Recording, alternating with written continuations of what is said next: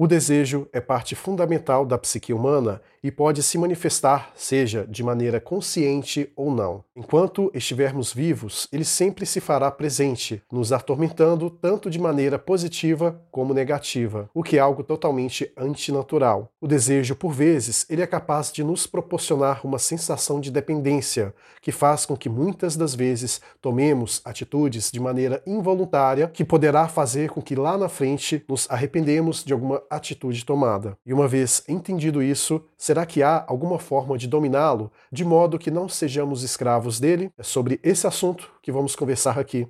Então, vem comigo.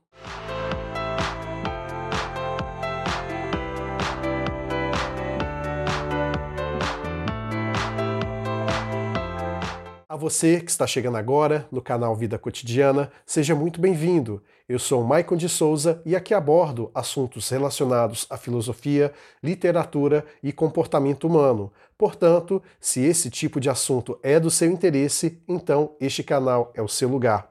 Clique aqui no botão inscrever e também ative as notificações para que você possa estar a par sobre todo e qualquer novo vídeo que surgir por aqui.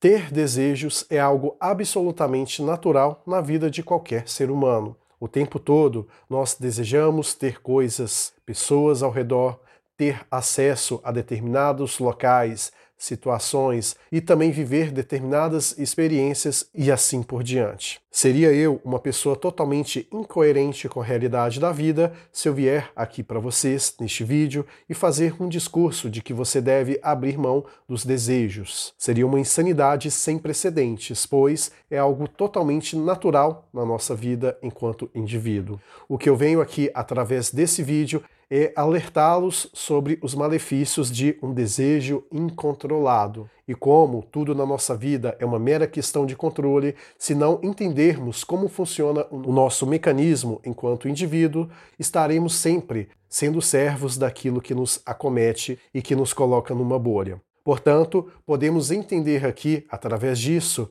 que o desejo ele é uma inclinação a você querer ter algo, independentemente se esse algo vai ser uma situação que você precisa ou não.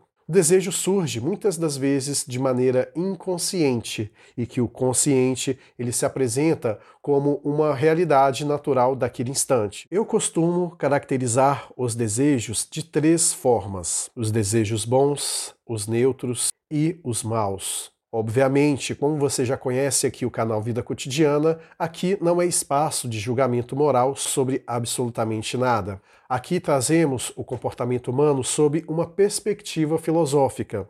E qualquer coisa que venhamos a dizer que é certo ou errado não cabe necessariamente em qualquer contexto dos nossos vídeos. É apenas análises filosóficas daquilo que é saudável ou não e cabe a quem está assistindo fazer um julgamento individual para identificar se aquilo faz sentido para si ou não. Então, entendido isso, podemos categorizar os desejos bons como aqueles que valorizam as virtudes, que faz com que você realmente engrandeça a si próprio e que busque ter alçadas para melhorar a sua condição tanto material como psicológica e também espiritual. Os desejos maus são aqueles que favorecem os vícios aqueles que visam você a realmente estar entregue a determinadas situações que não vão agregar nenhum fundamento específico no que se refere a se tornar alguém melhor, mais útil para si e para as pessoas ao seu redor. Esses desejos, uma vez que eles se apossam de você, eles fazem com que os vícios se aflorem ou até mesmo, se estão inexistentes,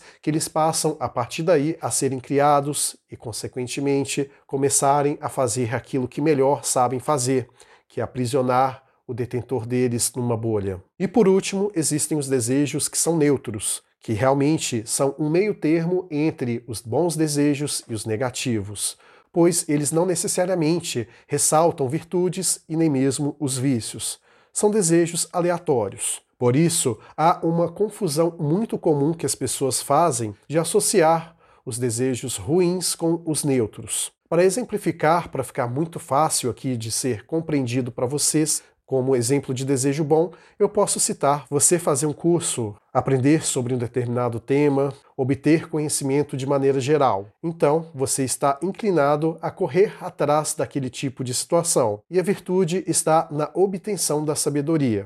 Como exemplo de desejo ruim, podemos citar aí a questão de o tempo todo estar em redes sociais, pois ele irá valorizar o vício de estar extremamente conectado a uma realidade paralela e, como consequência disso, você será submetido a excesso de estímulos que não coincidem com a realidade como, por exemplo, notícias ruins, notícias falsas, realidade de vida que alguém exerce, que você gostaria de ter na sua vida prática, mas que não irá conseguir ter devido a inúmeras situações e coisas desse tipo. E como exemplo de desejos neutros, podemos citar em querer almoçar no restaurante perto da sua casa, ou de você de repente assistir algum filme, coisas assim nesse sentido, que não necessariamente te engrandecem ou te diminuem enquanto indivíduo. E entendido isso, podemos chegar aqui no cerne da questão, que é o ato de você desejar por desejar, ou seja, o vício no desejo faz com que você cada vez mais se afunde num lamaçal de questões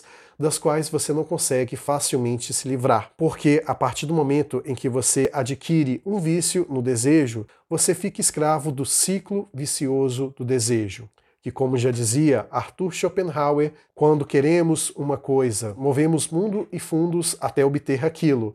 E uma vez que conseguimos aquilo de fato, o tédio se faz presente ali naquele momento. E como consequência disso, o desejo que antes era importante para nós não mais passa a ter validade e por isso passamos a querer outras e outras coisas.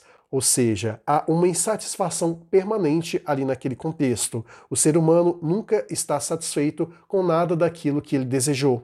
Isso abrange as mais diversas áreas da nossa vida até mesmo naquelas em que as pessoas realmente têm como sonho atingir aquele determinado desejo. Suponhamos, numa situação de casamento, a pessoa, uma vez que ela tem isso como objetivo principal de vida, ela move mundos e fundos até encontrar uma pessoa considerada por ela ideal. Depois, ela consegue namorar a ponto de conseguir planejar um casamento com esta pessoa e quando finalmente consegue se casar, pouco tempo depois o tédio aparece. E com isso, aquilo que era um objetivo de vida passa a ser um estorvo na vida daquele indivíduo, e isso faz com que este indivíduo não queira mais o casamento e queira desejar uma outra coisa, elencar um outro objetivo de vida para que ele possa chamar de seu e, consequentemente, lutar até alcançar, e depois que alcançar, uma vez que está preso no ciclo vicioso do desejo, aquilo não mais será importante e será objeto-alvo de descarte. Então,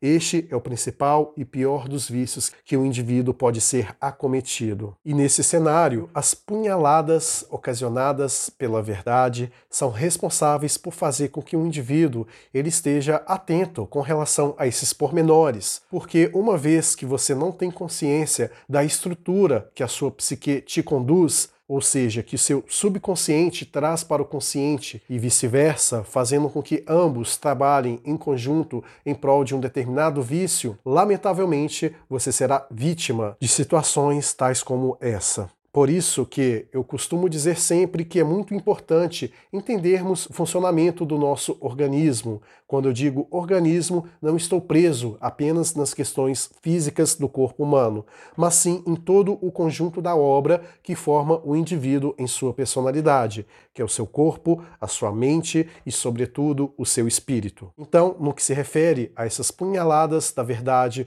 o que eu vos digo é que uma atenção redobrada deve ser voltada a tudo aquilo que você tem em mente como objetivo a ser atingido. Acredito que, como somos seres racionais e ao mesmo tempo emocionais, muitas das vezes tendemos a abrir mão do racional em detrimento de fazer com que o emocional se sobressaia e haja de modo tal a fazer aquilo que desejamos. Por isso que um convite que eu lhe faço à reflexão é entender não só o porquê, mas também como surge cada desejo em sua vida e tratá-los de maneira bem racional, submetendo eles ao crivo da sua inteligência, de modo tal que você possa entender se aquilo de fato será um desejo bom ou um desejo neutro, ou se for um desejo ruim, que você possa analisá-lo de modo tal a excluí-lo da sua vida. Chegamos aqui no final do vídeo e quero muito ler a sua opinião aqui aqui na seção dos comentários. Diz aí qual é a sua opinião em relação a esse tema.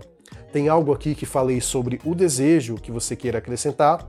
Se sim, deixa aí nos comentários, pois, como já sabe, é muito importante não só para mim, como também para os outros inscritos aqui do canal, saber o que você tem a dizer sobre este e tantos outros assuntos que aqui abordamos. Muito obrigado por ter estado aqui comigo até o fim. Te vejo lá no próximo vídeo e lembre-se, não seja escravo dos seus desejos. Até breve.